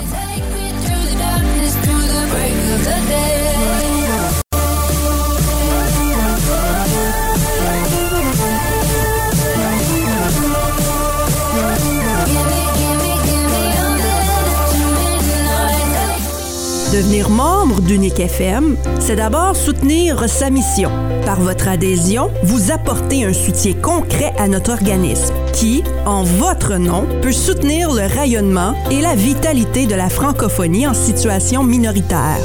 C'est l'occasion ici de nous unir et de vous joindre à la voix de la communauté francophone. Que vous soyez entrepreneur, organisme communautaire ou toute autre personne, inscrivez-vous dès maintenant. Unique FM, votre station. Amateurs de baseball, suivez tous les matchs de vos Titans d'Ottawa de la Ligue Frontier sur les ondes du 94.5 Unique FM en compagnie de Michael Lafleur. Les Titans sont en route vers Evansville pour leur première série de trois rencontres à l'étranger. Les Titans d'Ottawa contre les Otters d'Evansville. Ça débute ce mardi sur nos ondes dès 19h30. Ici Michel Picard. Chaque jour entre 15h et 17h30, je m'entretiens avec des chroniqueurs passionnés, des chroniqueurs crédibles, des chroniqueurs engagés dans leur communauté. Le mardi, ne manquez pas la chronique sur le cinéma avec le critique et cinéphile Maurice Graffin. La chronique sur l'économie et les affaires avec Charles-Antoine Allais, consultant et formateur. La chronique sur la politique canadienne avec Don Boudria, ex-ministre libéral fédéral. Du lundi au jeudi, de 15h à 17h30, je vous invite à découvrir mon monde au 94.5 Unique FM, votre place pour l'actualité franco. Ici Maxime Tissot de l'Atlético. Vous écoutez Dans le vestiaire avec Nicolas Saint-Pierre. Maxime Tissot qui nous présente justement cette chronique soccer avec nul autre que notre expert soccer, Guy Girard. Salut Guy, comment vas-tu? Salut mec, ça va très bien toi? Oui, ça va très bien, merci. Écoute, belle victoire écrasante de 5-0. Enfin, je pense qu'on a débloqué pour l'Atlético suite à cette euh, défaite en tir de barrage dans cette Coupe du Canada pour euh, cette équipe-là, l'Atlético d'Ottawa. Écoute, belle victoire de 5-0. Que du positif dans ce match-là, selon moi. Là. Oui, absolument. Écoute, euh, Michael, je m'attendais à un match pas mal plus serré que celui-là a été parce que Vancouver, les, euh, nouveaux venus dans la Ligue canadienne de soccer, là, euh, écoute, avait quand même un début de saison, quand même bien pour une équipe de l'expansion. Et puis en plus, le match était chez eux. Et puis là, bon, on parlait un petit peu évidemment du décalage horaire parce que c'est pas tout temps facile de jouer là-bas. Mais regarde, je pense que les, pronostics ou les parieurs au livre, et j'espère qu'il y en a qui n'ont pas gagné de maison sur une victoire de, Vancouver en fin de semaine parce que je pense qu'il aurait, il aurait tout perdu. La neige du chien char, tout, tout serait passé. Et oui, une éclatante victoire de 5 à 0. Les Bassett Satter, les deux Van Hoven et puis Bahou euh, qui ont fait bouger les cordages. Donc, euh, excellente victoire. Euh, ce que je retiens, bien évidemment, c'est la formation OK, où on a joué un 4-1-4-1. C'est assez rare que Gonzalez joue une formation comme ça en zone. Donc, un 4 défenseurs en ligne en arrière avec le retour de Carl Wimet là, qui a été salué. Donc, belle, belle, belle victoire. Puis surtout, je retiens au niveau, au niveau des statistiques, ce qui est important de souligner, c'est quand même 13 tirs du côté d'Ottawa contre 6 du côté de Vancouver. 6 cadrés contre zéro. Et euh, euh, pas zéro, mais zéro. Et ça, ça veut dire que la soirée a été longue du côté de Vancouver. Donc euh, oui, les statistiques nous, nous, donnent nous donnent justement là, raison de dire que ça a été une éclatante victoire. Puis seulement qu'à regarder les buts marqués là, dans les highlights, vous allez voir là, que c'est quand même pas des buts chanceux. Là. C'était quand même des buts préparés où il y a eu beaucoup de pressing de la part de l'équipe ottavienne. On sait que, je te l'ai déjà dit, Michael, qu'en Amérique, là, tant en MLS qu'en CPL, de jouer des matchs là à l'extérieur, c'est toujours très difficile. Les statistiques nous démontrent depuis longtemps maintenant que les équipes sont avantagées ceux qui jouent justement là à, la maison. Donc ouais, j'espère qu'on aura une belle lancée puis que ce ne sera pas la dernière victoire éclatante comme ça. Puis il faut pas oublier une chose aussi, c'est qu'au niveau du différentiel de but, lorsqu'on regarde le classement, euh, Michael, ça c'est très important de souligner que depuis le début de la saison, Ottawa était un petit peu euh, dernier de classe là-dessus, et maintenant on vient de monter le différentiel à plus 1 et Vancouver vient de descendre à moins 5. Et euh, donc, c'est un petit peu ça. Donc, c'est ça. On va construire cette belle victoire-là. C'est important, puis surtout qu'on a marqué beaucoup de buts. Oui, tout à fait. Mais est-ce que tu as, des nouvelles de Maxime Tissot, lui, qui est toujours pas revenu dans l'alignement partant, là? Non, toujours blessé, Maxime, à une jambe. Là. Bon, une blessure qui est probablement récurrente. On connaît Maxime un petit peu de la manière dont il joue. Lui, euh, c'est jamais là, euh, c'est jamais euh, un, joueur très tranquille entre guillemets. C'est quelqu'un qui qui va tout en puissance dans ses courses. puis c'est un joueur qui est très énergique, gros gros volume de jeu. Puis bon, ben c'est genre ce genre de joueur là, rendu un petit peu à son âge, sans trop vieillir quand même là, mais rendu à son âge et l'expérience qu'il a, puis justement l'expérience surtout le, la route qu'il a depuis le début euh, de sa carrière professionnelle, là, euh, il est taxé et surtaxé au niveau de ses jambes. Donc, c'est toujours la même blessure qui revient, je crois. Là. Ouais, puis euh, prochain match, c'est contre Cavalerie dimanche prochain à 19h. En ce moment, dans le classement, l'Atlético qui se classe quatrième maintenant et Cavalerie sixième. Alors, même nombre de points, 5 points pour les deux formations. Mais là, ce que je retiens, c'est que Calvary n'ont aucune défaite, mais aucune victoire, que des matchs nuls. Ça va être quand même un match assez serré, là. Oui, tout à fait. Le Cavalry qui nous, nous ont pas habitués depuis le début justement de l'entrée en, en, CPL, depuis le début de la, Ligue, là, à justement un début de saison changeant comme ça. D'habitude, c'est une équipe qui va cruiser entre la première et la troisième place. Mais là, une sixième place comme ça, avec aucune victoire, aucune défaite, mais seulement des nuls, là, ouf, Euh, ça va pas être facile dans ce vestiaire-là parce qu'on n'a pas été nécessairement habitué à ça. Euh, tu as tout à fait raison, là, ça sera un match probablement chaudement disputé. C'est un match qu'on on en un petit peu euh, mercredi, là, puis on placera nos assises comme il le faut. Mais euh, ça va être un match à suivre et il n'y en a pas manqué, ça c'est sûr et certain. Oui, puis là, parlons maintenant du CF Montréal. Eux, ça a très bien été aussi. Encore une fois, une victoire sans laisser de but euh, pour le CF Montréal. Belle victoire de 2-0 contre Toronto FC. Ce que je retiens, c'est que le CF Montréal ont totalement dominé. Toronto FC qui ont eu, ils ont réussi à, à peine à faire deux lancers dans cette rencontre-là. Alors, belle victoire pour le CF Montréal là, quand même. Oui, tout à fait. Et puis Jonathan Sirois qui brille encore euh, justement de tous ses feux là depuis son entrée euh, justement dans l'équipe et puis en remplacement de James Pantemis, lui qui enregistre encore un autre jeu blanc. Puis tu viens de le dire, euh, Michael, là, c'est 14 tirs du côté du CF contre 2 du côté de Toronto, 6 cadrés contre zéro, encore une fois, pour ne pas dire zéro. Euh, donc oui, un match presque à sens unique. Montréal qui a dominé euh, d'un bout à l'autre hein, ce, ce match-là. Lassie Lepalainen à la 53e minute et Offord à la 68e minute. Faut croire que du côté du CF Montréal, là, euh, l'entraîneur vient de placer ses assises comme il le faut. Là, Sada qui a, puis j'étais un petit peu le premier à remettre en doute justement là, c'est c'est pas nécessairement ses capacités de- d'entraîner, mais surtout ses capacités le bon 11 partants aux bonnes places. Et puis là, ben, faut croire que là, ça va super bien de ce côté-là. Et bon, on l'a dit il y a peut-être deux semaines et demie, trois semaines passées, là, lorsqu'on est allé chercher du côté du, euh, du euh, fait de l'Inter de Miami, là, Snyder et puis et puis Duke, là, euh, j'étais pas nécessairement très, très convaincu que l'avenue de ces deux gars-là qui ne jouaient pas beaucoup à Miami, allait faire la différence. Mais force est de constater que c'est tout à fait le contraire. Là. On connaît vraiment, là, on, on est en train de voir dans ces deux joueurs-là là, un excellent fit avec justement le restant euh, du CF Montréal. Donc euh, oui, grosse, grosse victoire. Puis pendant ce temps-là, ben, on est en train de remonter au classement. Ça, c'est une bonne nouvelle. Ben oui. On sait qu'on on a eu tellement de misère au début de la saison, mais euh, on vient de troquer la dernière place avec Toronto. Toronto qui gravite justement, là, pas qui gravite, mais qui, qui, qui, qui, euh, qui s'en va de- directement au fond du classement en 15e position avec seulement 12 points et Montréal 15 points. Donc on est en train de monter tranquillement mais sûrement au classement. Puis là, ben, on est en train d'effacer tranquillement pas vite tout ce tel, le fameux différentiel où à un moment donné on était à plus 12 ou plus 13 si je m'amuse, mais là maintenant on est à moins 6. Donc excellente nouvelle du côté du CF Montréal. On est sur une belle lancée autant au niveau de la MLS qu'au niveau du championnat canadien. Je veux que tu me parles du carton rouge qui a été décerné durant la rencontre. C'est Jack Kelly, euh, Marshall Routier à la 56e qui a justement pris un carton rouge dans ce match-là. C'est le joueur du Toronto FC. Que s'est-il passé là, pour euh, celui-ci? Écoute, c'est une bonne question, mon homme. euh, Je sais même pas. Ah non? je ne sais pas. Sauf que est-ce que ça a fait une différence au niveau au niveau du, euh, du score? J'ai envie de te dire que non, parce que quand même Montréal dominait. Mais garde, ce qui n'aide pas du côté justement là, du, Toronto FC, c'est que vraiment, là, ça fait très longtemps qu'on n'a pas vu cette équipe-là, là, en fait, je crois, au fond du classement. Ça, c'est un, mais surtout avec justement la défaite en championnat canadien à Toronto contre le CF Montréal. On savait que ce match-là, à, Montréal, allait être âprement disputé, puis où est-ce que les émotions allaient être justement à leur, à leur, euh, à leur plus haut niveau. Puis euh, ça avait brassé durant le match aussi sur le terrain, et même à la fin du match, là, à la toute fin, lorsque les joueurs sont, sortis du terrain, euh, les joueurs de, Toronto FC étaient encore une fois très frustrés. Est-ce que c'est la raison pour laquelle on a, on a quand même eu un carton rouge du côté du Toronto FC? Probablement que oui. Les émotions doivent être justement à leur, à, leur maximum là, du côté de Toronto. Des choses à Toronto, on est habitué à ne pas être trop, trop, trop patient du côté de l'organisation torontoise.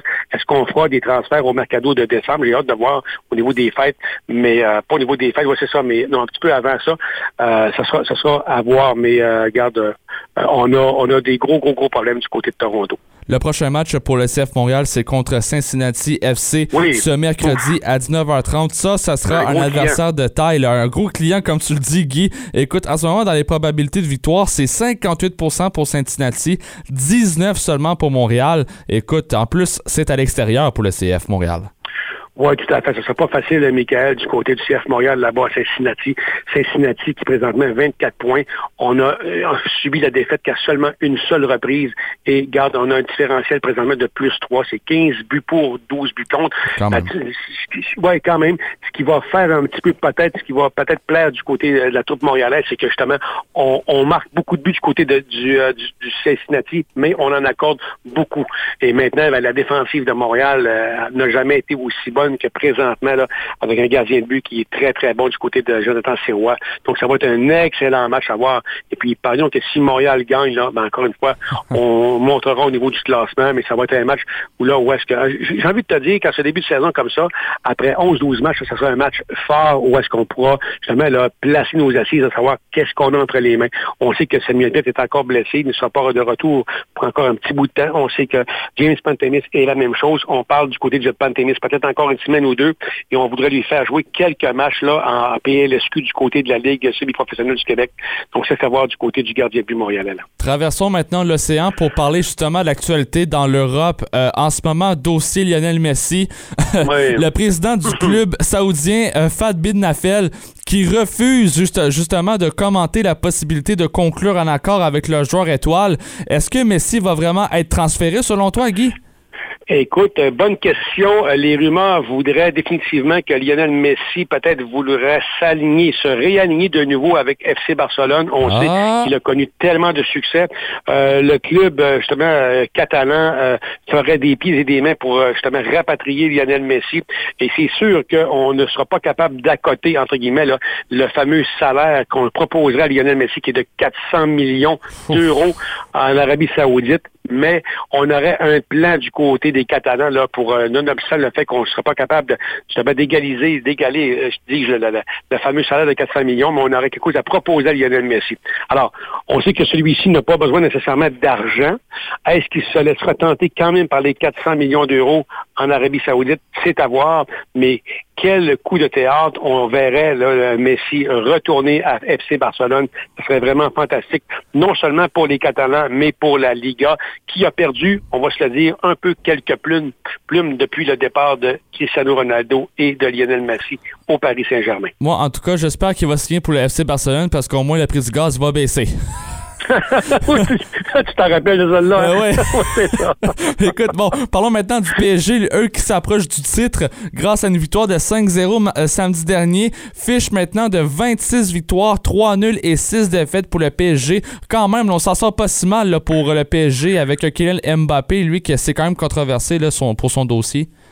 Non, non, tout à fait. Écoute, on s'en sort quand même pas mal du tout, sauf que, on va se le dire, ce n'est pas l'objectif premier de gagner la Ligue 1, mais l'objectif du Paris Saint-Germain a toujours été de gagner la Ligue des Champions. Et là, ben, on n'a même pas passé des huitièmes de finale cette année, encore une fois, et puis on n'est même pas en Coupe de France. Je pense qu'on on est éliminé de la Coupe de France, c'est ça. Donc, on va se contenter seulement du championnat de la Ligue 1, avec présentement 81 points. Il nous reste quand même trois journées à jouer, et tout de suite derrière, et j'apporte ton attention sur la petite ville de Lens, 30 000 habitants, qui chauffe le Paris Saint-Germain avec 75 points. Imagine-toi. Et si tout va bien du côté de Lens, ben on participera, on se classera pour la Ligue des Champions l'an prochain. Mais c'est une lutte à finir avec Marseille à 73 points. Et là, j'inviterai tout le monde à aller voir, justement, dans les actualités, FC Nantes en 17e position. Nantes a toujours joué en Ligue 1 et est en Ligue 1 depuis longtemps. Et maintenant, on est à la 17e position et on va être probablement relégué, là. Aïe, et aïe, qui, aïe. euh, qui suit Nantes, c'est Auxerre à 34. Et Nantes, là, écoute, euh, rien ne va plus là-bas. Il y a même des dirigeants, lors du dernier match, qui se sont battus dans le vestiaire. Et euh, on a même... aïe. Ouais, ah écoute, j'ai envie de te dire, c'est fou raide de ce qui se passe là-bas. Et on a la semaine passée, sorti l'entraîneur, l'ex-entraîneur du Paris Saint-Germain et l'ex-entraîneur du RC Lens, là, Koumba Bourré, là, et qui lui, on, a décidé de le limoger à trois jours, à trois journées de la fin du championnat. Donc, écoute, euh, c'est vraiment de la petite, de, la petite bisbille, puis c'est de la petite gestion de, en fait, de club pour un club de Liga comme ça. Je suis vraiment pas impressionné de ce qui se passe là-bas. Puis là, ben, euh, je pense que là, les carottes sont que du côté de Nantes, puis euh, probablement que ça va continuer comme ça. On les verra l'an prochain en Ligue 2. En terminant, ouais, ouais, c'est ça. Là. Écoute, la Ligue 2 pour Nantes, là, ça fait longtemps qu'on n'a pas vu ça. Euh, en Ouais. terminant, Guy, euh, dossier important du côté de la FIFA. On parle ici d'un resserrement, de resserrement concernant les agents de joueurs, là, quand même. Oui, carrément. Écoute, il y a tellement, tellement, tellement de, de, de, de, personnes qui se sont improvisées agents de joueurs. Et ce que ça fait, et ça, c'est depuis longtemps que c'est comme ça, les agents, entre guillemets, formés, officialisés du côté des agents FIFA qu'on appelle, se sont plaints depuis longtemps du côté de l'organisation de football, là, euh, de dire, bon, ben, regarde, il faudrait, euh, légiférer au niveau de, de, justement, de la, pas de la qualité, mais au niveau de la formation des agents pour officialiser ceux-ci euh, qui soient, qui soient justement, que leur métier soit reconnu par la FIFA. Et là, ben, on a bâti des examens d'entrée et plusieurs ont échoué ces examens-là. Alors, qu'est-ce qui se passe là? C'est qu'il y avait plusieurs personnes qui se, qui se- en fait, qui s'improvisaient agents de joueurs et là, amenaient des joueurs, justement, là, leur faisaient à croire, là, que, exemple, en Norvège, en Suède, en Finlande ou ailleurs, là, en Islande, là, qu'il y avait- qu'il y a des équipes qui voulaient avoir en fait, de leur service. Et puis là, ben, les joueurs arrivaient là-bas sans support, sans rien, sans rien, sans trop de contrat non plus. Puis ben, du côté de ces faux agents-là, là, on espérait là, euh, passer à la caisse, mais euh, il y a plusieurs personnes qui se sont euh, qui se sont euh, vues là, surtout des joueurs comme ça. Donc, enfin, c'est une bonne nouvelle du côté de la FIFA qu'on organise un petit peu plus là, ce, ce, ce- ce domaine-là.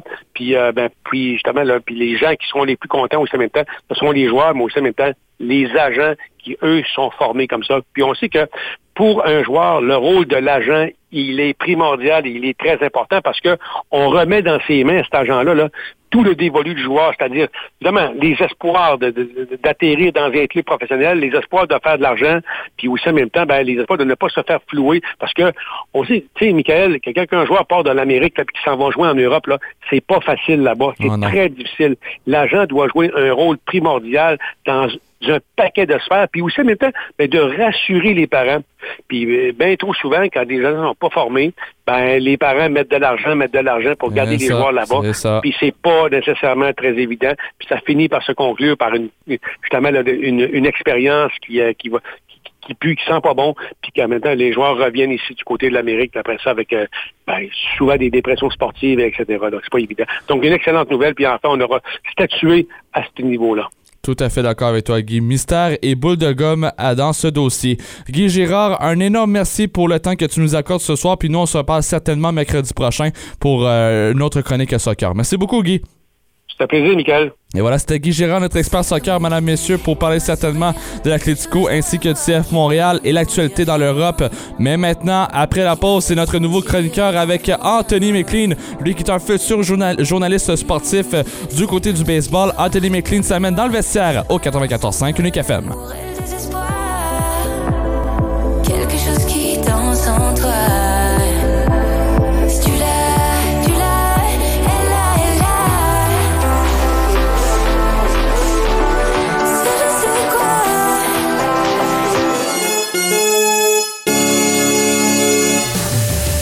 Amateurs de baseball, suivez tous les matchs de vos Titans d'Ottawa de la Ligue Frontier sur les ondes du 94.5 Unique FM en compagnie de Michael Lafleur. Les Titans sont en route vers Evansville pour leur première série de trois rencontres à l'étranger. Les Titans d'Ottawa contre les Otters d'Evansville. Ça débute ce mardi sur nos ondes dès 19h30. Salut, c'est Valérie Cormier. Chaque semaine, je vous invite à mon émission Ça sonne country. Pendant deux heures, on passera par toute la gamme des émotions, de la nostalgie à la fête. Vous chanterez vos classiques country préférés tout en faisant une tonne de découvertes. Rendez-vous tous les jeudis à 10h et en rediffusion les samedis à 15h. Toutes les rivières qui savouraient son vent. Ça sonne Country avec Valérie Cormier.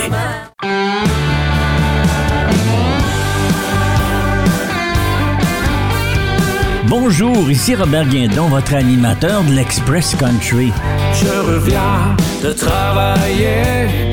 Je vous invite à passer un agréable moment en ma compagnie et la crème du country. On aime le whisky au bar qui sec Jameson. On aime quand le monde. L'Express Country avec Robert Guindon, le vendredi, 10h à Unique FM.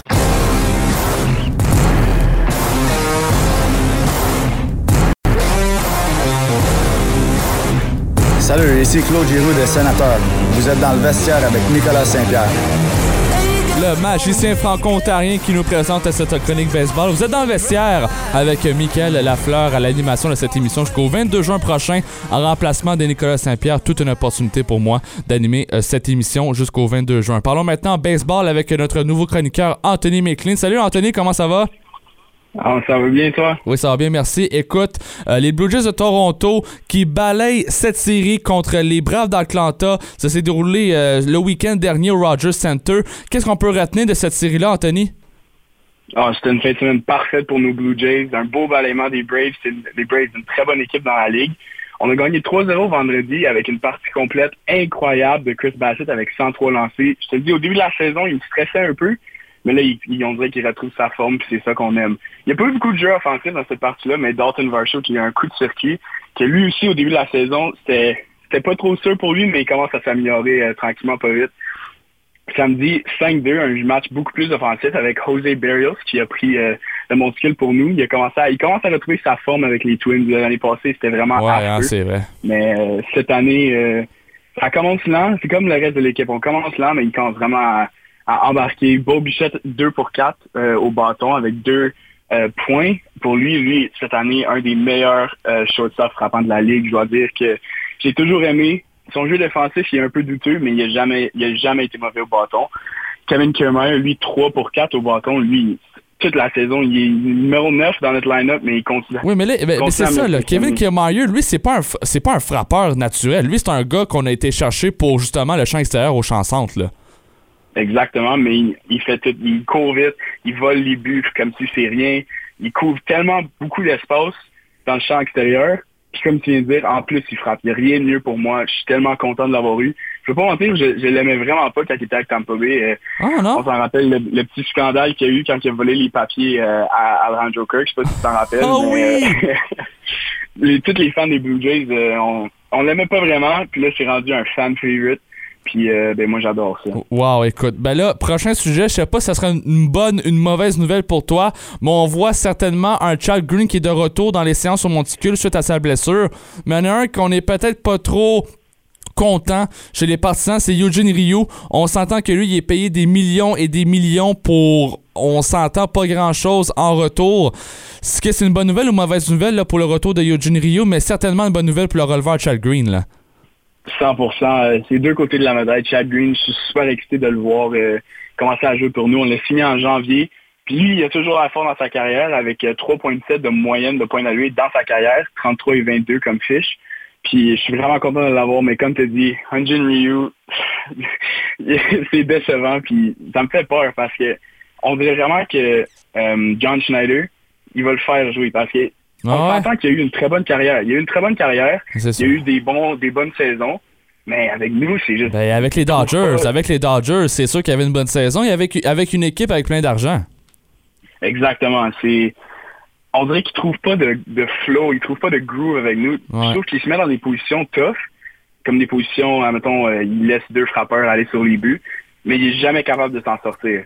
On voit que on avait vu euh, notre coach, il laisse dans la game, il dit, OK, je vais donner une chance, moi, moi qu'est-ce qu'il a de faire? Puis à chaque fois, il se plantait. Ouais. moi, je suis pas excité de le voir revenir, mais hey, peut-être qu'il va revenir encore mieux qu'il était. On espère ça, mais sinon, euh, c'est pas une très bonne nouvelle euh, selon moi. Voilà, tout à fait. Mais écoute, parlons maintenant euh, dans l'actualité de la MLB. La prochaine série sera contre les Yankees de New York qui sont présentement avant-dernier dans la division de l'Est avec une fiche de 23 victoires, 19 défaites. Ça fait longtemps qu'on n'a pas vu ça. du côté des Yankees de New York, c'était toujours dans le top des tops, top 3 dans la division de l'Est, surtout justement dans cette association, dans cette conférence justement américaine, dans la Ligue américaine. Puis là, en ce moment, là, du côté des Yankees, est-ce que selon toi, euh, New York commence à être une équipe en chute libre, euh, en chute libre depuis la grosse signature d'Aaron Judge? On sent une chute libre, puis je dois te le dire, j'adore voir ça, parce que les Yankees... oh! Étant un fan des Blue Jays, les Yankees, les voir perdre, c'est une des plus belles choses qu'on peut voir. Euh, Aaron Judge, un gros, gros, gros contrat de 9 ans, 360 millions de dollars.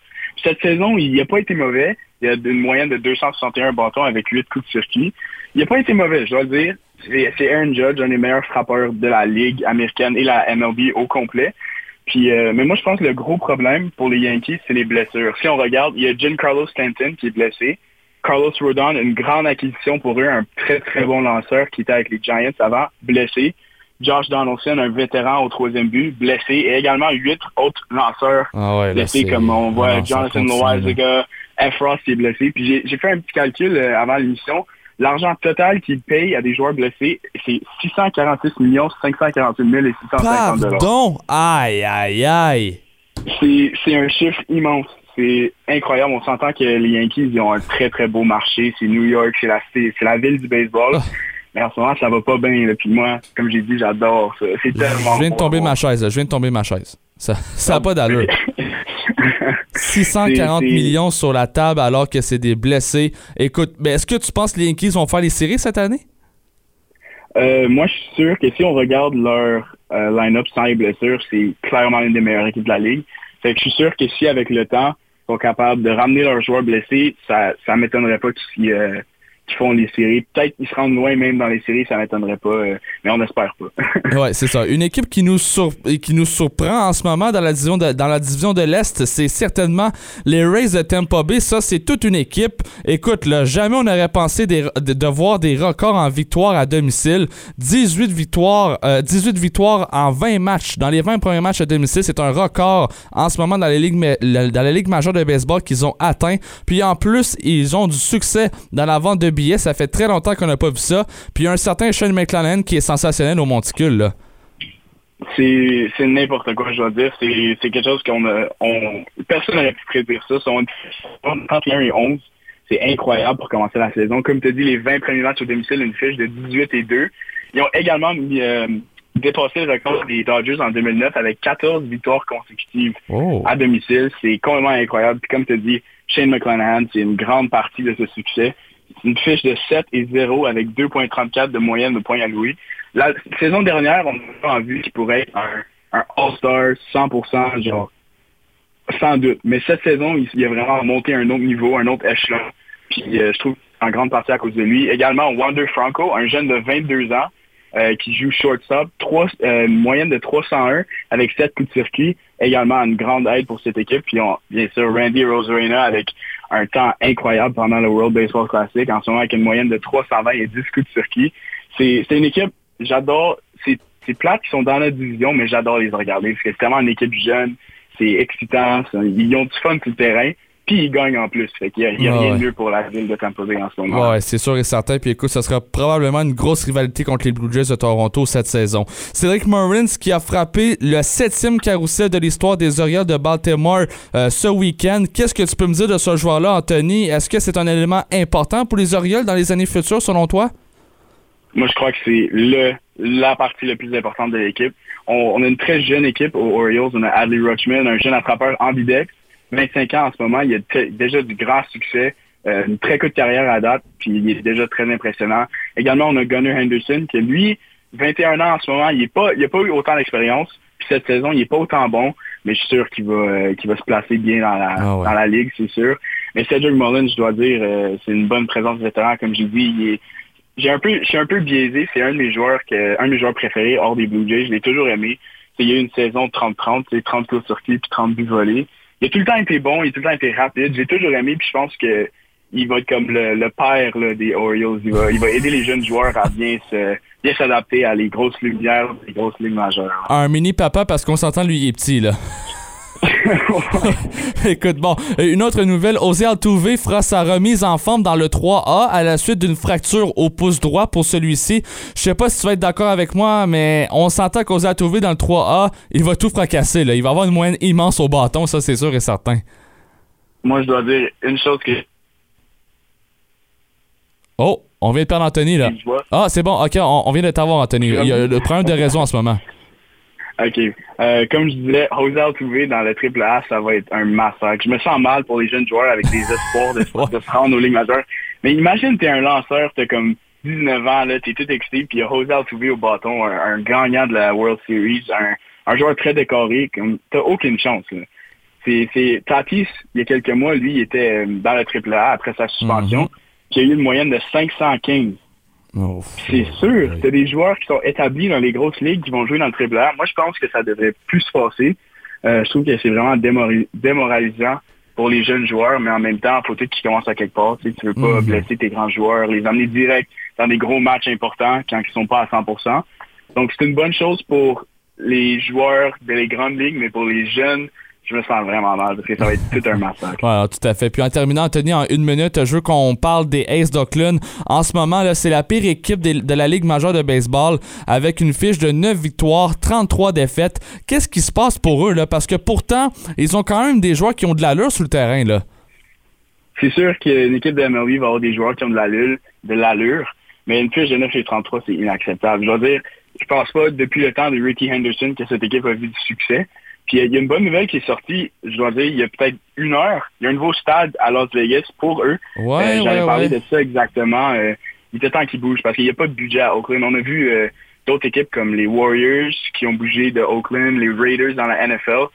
Oakland, il n'y a pas de marché. Puis on l'a vu plusieurs fois. Donc je pense que c'est une très, très bonne chose qu'ils ont bougé à Las Vegas, avoir plus de budget, pouvoir euh, construire une bonne équipe. Puis finalement, les A's vont peut-être être bons. Anthony McLean, un énorme plaisir de collaborer avec toi, mon ami, à mi- à l'émission vestiaire. C'est une très bonne première pour toi. Tu as cassé la glace dorénavant. Puis on nous, on s'en parle la semaine prochaine pour une chronique baseball. Parfait.